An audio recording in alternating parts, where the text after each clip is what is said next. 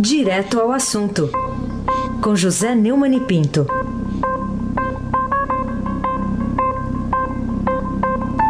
Neumani, bom dia. Bom dia, Raíssen Abac, o craque. Bom dia, Carolina Ercolim, tintim por tintim. Bom dia, Neumani. Bom dia ao Afrânio Vanderlei, Capitão Afrânio, toca aí o pedalinho. Bom dia, Diego Henrique de Carvalho. Bom dia, Moacir Biasi. Bom dia, Clã Bonfim, Manuel Alice Isadora. Bom dia, melhor ouvinte, ouvinte da Rádio Eldorado 107,3 FM. Aí, Sebac, o craque.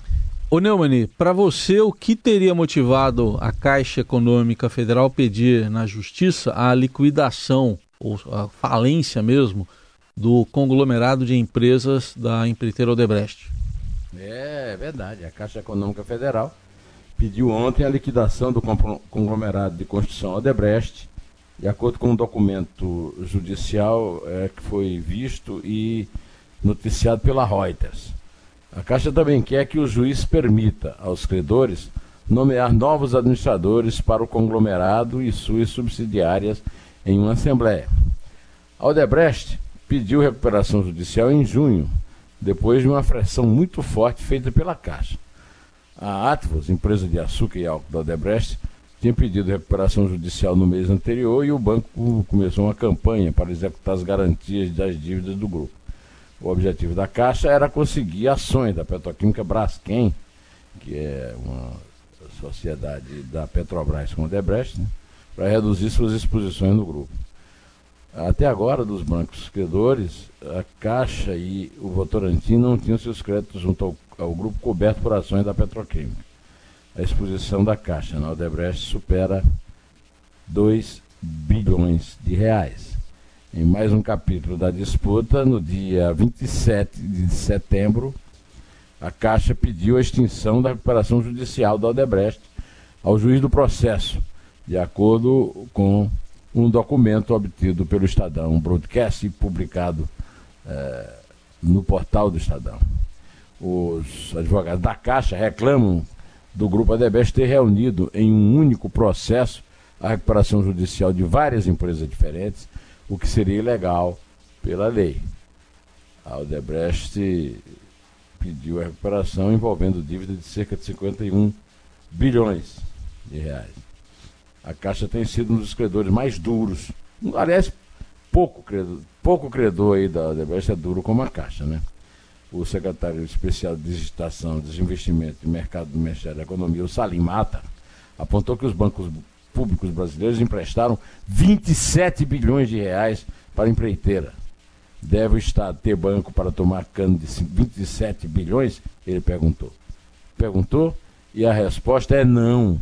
Esses 27 bilhões emprestados pelo Odebrecht poderiam ter sido melhor investidos em escolas, hospitais e armamentos para as polícias, comentou o Salim Matar, é, que, que é uma mente lúcida e, e que está dizendo a verdade, Carolina Colim, tintim por tintim. Bom, Neumani, outro assunto para a gente tratar com você é sobre uma recuperação judicial, né? Porque, a seu ver, essa recuperação decretada pela Justiça não resolve o problema da empreiteira lá da Bahia. É, né? Carolina, você tem ouvido muito eu falar desse, desse assunto aqui, da Odebrecht, porque eu concordo com a Caixa, e estou à espera de que os outros credores, inclusive com essa posição do Salim Mata, que os outros credores que representam nós, nos representam, né? Você, o Heisen, o Afrânio, eu, todo mundo, o, os donos é, desses bancos, a Caixa, o BNDES, é, o Banco do Brasil, somos nós. Né? A Odebrecht apresentou um plano de reestruturação que foi contestado, como você acabou de, de ouvir, né? A Caixa está certa. É, tem de retirar os donos que levaram a Odebrecht a ser uma corrupteira internacional. Você, eu mesmo estava falando agora aí com o Godoy sobre a crise do Peru, que foi uma crise causada por alta corrupção da Odebrecht que está criando toda essa confusão lá no Peru. Né? O ministro Bruno Dantas, do Tribunal de Contas da União, me deu uma entrevista no meu blog, que eu cito muito, porque ele dá a solução para esse tipo de coisa. tira os sócios e protege a empresa e os seus funcionários. A recuperação judicial aprovada a jato pelo juiz João de Oliveira Rodrigues Filho, eu chamo de juiz Carolina, a personagem do Chico que fica na janela vendo a vida passar sem ver, né? É, é, é um absurdo, é, é algo talvez tão grave quanto a própria corrupção do Odebrecht.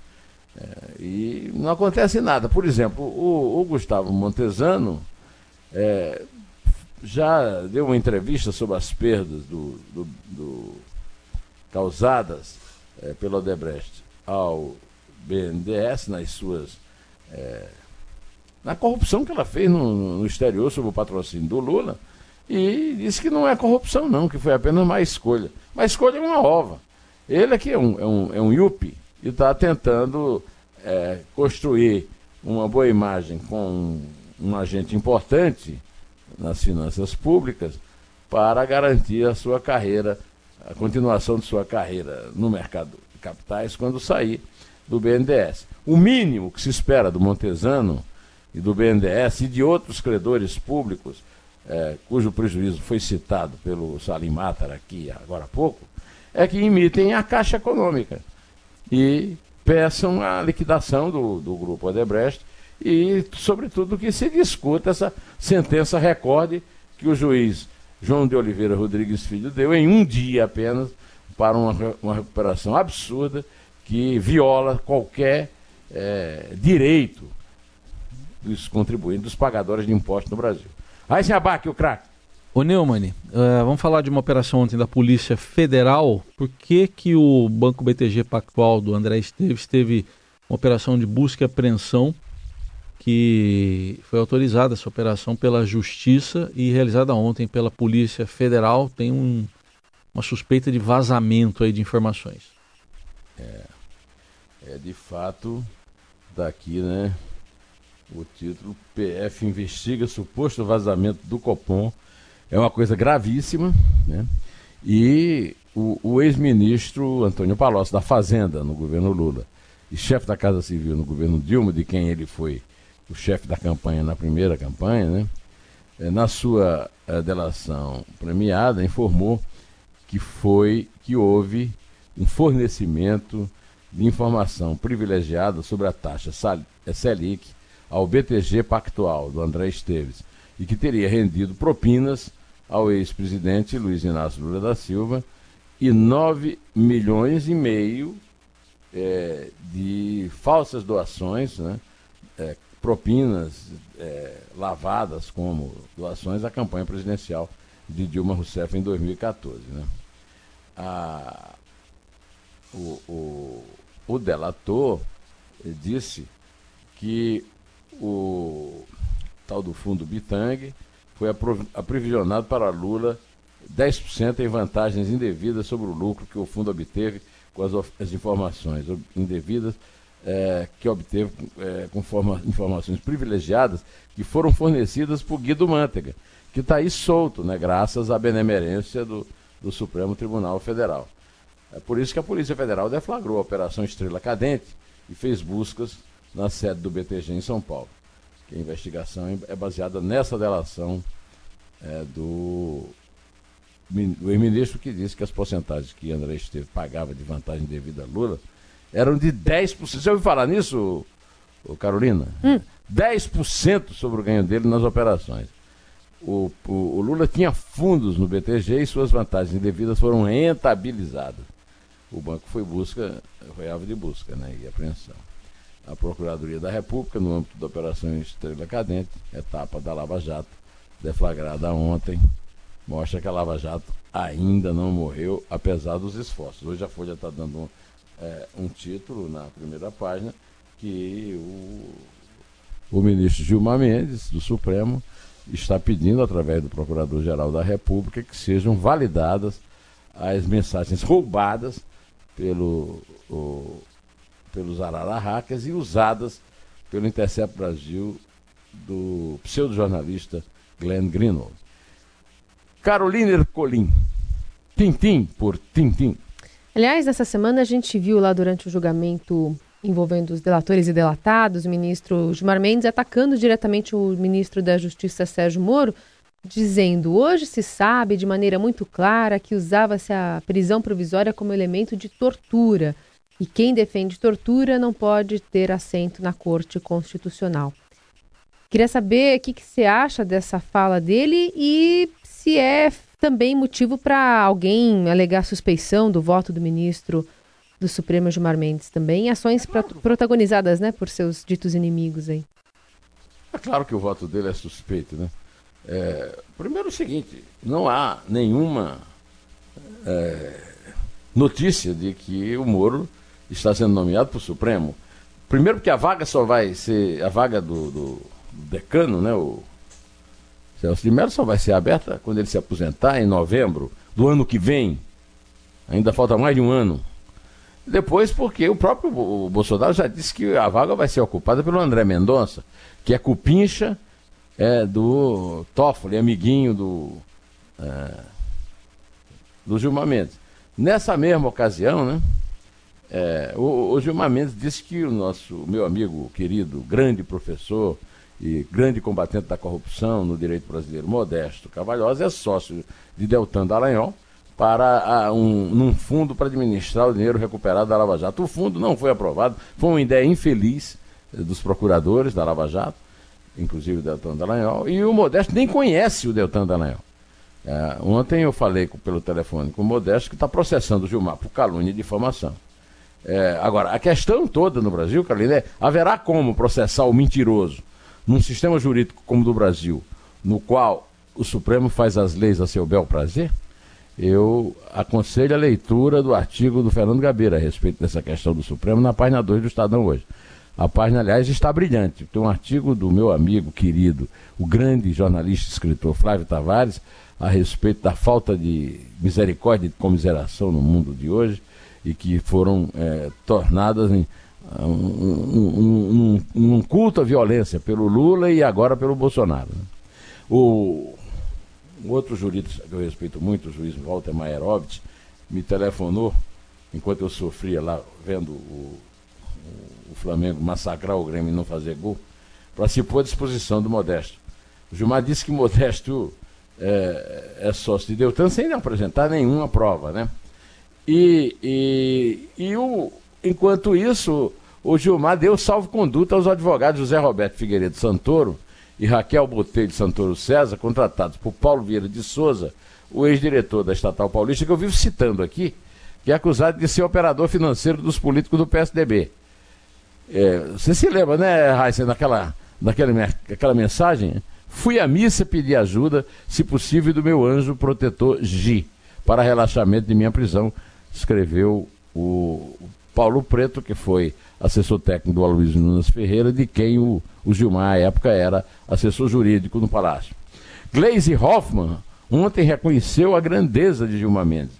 Há de se reconhecer que o ministro Gilmar Mendes prestou grande serviço ao país, ao ler durante sessão trechos importantes das revelações do The Intercept Brasil sobre o conluio político da Lava Jato para atingir alvos preferenciais como Lula, deixando tudo registrado nos anais da corte. Pois é, inclusive violando uma regra fundamental que não há possibilidade de usar é, provas roubadas em processos. Eisenbach, craque é craque. Tá bom, Deus está vendo, né?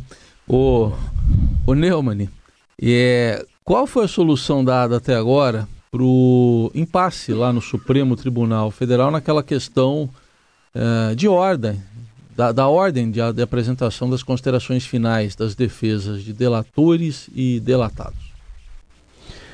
O, o Modesto Cavalhosa, que eu citei aqui, publicou um tweet dizendo que o Supremo Tribunal Federal, ao decidir por 7 a 4 anular sentenças condenatórias dos corruptos sem nenhuma base legal, determinando do nada que o corrupto delatado defenda-se por último, acabou por criar as condições para um caos judiciário em termos de segurança pública. E é verdade, é isso mesmo.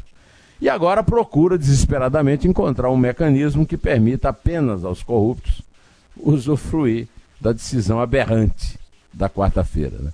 Porque teme que criminosos comuns e violentos, assassinos, assaltantes, estupradores, traficantes de drogas e de armas, contrabandistas, etc., sejam beneficiados em processos condenatórios de quadrilhas em que sempre um ou mais bandidos confessam e incriminam os outros. Quando eu li esse tweet, eu me lembro de uma cena de um filme é, do qual a Isabel gosta muito, o bandido é, Giuliano, de Francesco Rosa, que tem os, os, os mafiosos engaiolados pela Operação é, Mãos Limpas, né?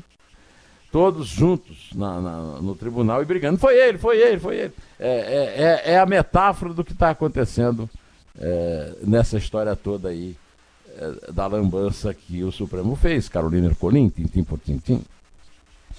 Muito bem. E por que justamente quando tudo parecia encaminhado para a conclusão da votação de segundo turno da reforma da Previdência lá no Senado, tudo voltou a estacar zero e o toma da cá voltou a imperar? É, até agora, é, primeiro eu queria ressaltar que a, a, cada vez mais, isso é em prejuízo da nação, né? mas se mostra que o governo Bolsonaro, nesse caso da reforma da Previdência, é que realmente propôs a maior reforma previdenciária da história recente do Brasil. Né? Aliás, da história do Brasil. Né? E que o Congresso, por enquanto, só desidratou, está se aproximando dos 600 bilhões que o Paulinho da Força disse que era o suficiente para dar uma economizazinha para o governo, mas não reelegeu o Bolsonaro. É, está em 800 bilhões. E os senadores ameaçam parar a reforma da Previdência porque querem é, mais verbas, é, querem mais verbas. Né? E um dos uh, líderes da, da, dessa, desse assalto à mão grande é um cara chamado Arthur Lira, líder do PP, chamado de achacador numa entrevista que o Estadão publicou do Cid Gomes, é, dizendo que mantém refém o, o Rodrigo Maia, que segundo o Cid, irmão do Ciro, é um candidato a ser o novo. O Eduardo Cunha, contemporâneo, Racing Abac, o craque. Neumann, é, ainda gera dúvida aquela questão envolvendo os prazos, né, dos diversos graus de progressão de pena do ex-presidente Lula. Você quer esclarecer aqui? Ô, ô, ô eu achei interessante uma matéria que saiu na, na no portal do Estadão, explicando essas coisas para o público, então gostaria de fazer um resumo bem simples, assim, estou acabando o meu tempo, né? Mas o Lula, o Lula vai ter direito ao regime aberto no dia 22 de março de 2021, no caso do Triplex, segundo o cálculo do Conselho Nacional de Justiça encaminhado à Vara de Execuções Penais do Paraná, que é ocupado lá pela, pela charada Carolina, Carolina Lebes, né? Segundo o documento, ele já poderia estar no semiaberto desde 29 de setembro, mas eu já esclareci aqui é, que o, o semi-aberto não existe no Brasil, é uma ficção jurídica, por falta de prisões. Por falta de prisões para semi-aberto. Então, na prática, o Lula poderá ir para o aberto desde que pague 4 milhões e 900 mil reais de multa. Esse é o esclarecimento que eu gostaria de deixar para o meu ouvinte, eh, aconselhando a leitura da matéria no, no Estadão. Carolina Ercolim, tintim por tintim. E por que será, por que será que o relator do caso da construção da nova sede do Tribunal de Justiça aqui de São Paulo decretou sigilo? Olha, o, diz o, o desembargador Ferraz de Arruda que o sigilo foi determinado considerando que a sua publicidade poderia comprometer o andamento procedimental. Carolina, pelo amor de Deus inclusive dar aso. Aí, aí o Estadão, quando publicou, ah, reproduziu, é, é, botou entre parênteses assim, motivos. Há interpretações e eventuais pré-julgamentos que não serão apropriados para se alcançar uma decisão serena e equilibrada. Tudo isso está sendo provocado pela desembargadora Maria Lúcia Pisotti, que impugnou o processo com todas, todas as razões do mundo. Pois é, a suspensão do, do processo tinha prazo até ontem, né? A expectativa é que a licitação seja retomada. Isso é uma das maiores vergonhas que mostra a porcaria que é a justiça no Brasil, principalmente nos altos escalões. O, o Carolina Heisen, só a licitação, que agora está sob sigilo, é estimada em 25 milhões e 300 mil reais. A obra tem um custo previsto de 1 bilhão e 200 mil reais. De 2005 até hoje, só com a documentação, já foram gastos 141 milhões de reais. E além do mais, o terreno apontado pelo Tribunal de Justiça como endereço da nova sede é uma zona especial de interesse social, a ZEIS, uma área que, segundo as leis do urbanismo de São Paulo, deveria ser preservada para a construção de casas populares. O, o, o tribunal tem a posse do terreno desde 83 e quer com, construir um complexo com duas torres, L. Ponto, 584 gabinetes no espaço. É assim que esses desembargadores, assim como os ministros do Supremo, tratam a, o nosso suado dinheirinho no nosso bolso rasgado, é, no, no momento de uma crise em que nós temos 13 milhões de desempregados, espalhados pelas calçadas do Brasil, sem casa, sem dinheiro, pedindo dinheiro para comer um pão. Pelo amor de Deus. Um, olha, o, o meu amigo, querido um amigo, Flávio Tavares, nesse artigo que ele publicou hoje no Estadão, A Violência que Viola a Si Mesma, é, mostra claramente a crise que nós vivemos, é, de falta de comiseração, de falta da menor misericórdia, né? É, para a qual ela aponta a grande contribuição de Lula e de Bolsonaro, né? os nossos líderes que nesse momento disputam né? a direita e a esquerda, a polarização nacional. Né? Do lado, na página, tem um artigo do Gabeira chamado Todos os Poderes do Supremo, em que ele narra o absurdo que tem sido a ação do Supremo nos últimos tempos, quando se transformou num, num poder inviolável. Recomendo de novo a leitura desses dois textos na página 2 do Estadão de hoje. E recomendo a Carolina Ercolim, né, charada juíza Carolina Lebos, e apenas charada da musa do Chico. Não tem nada a ver com a musa do Chico, com a qual é o apelido do juiz da, da recuperação da Odebrecht. Viu? Eu recomendo que ela conte agora a partir da, do número que define a Santíssima Trindade. É três. É dois. É um. Um té.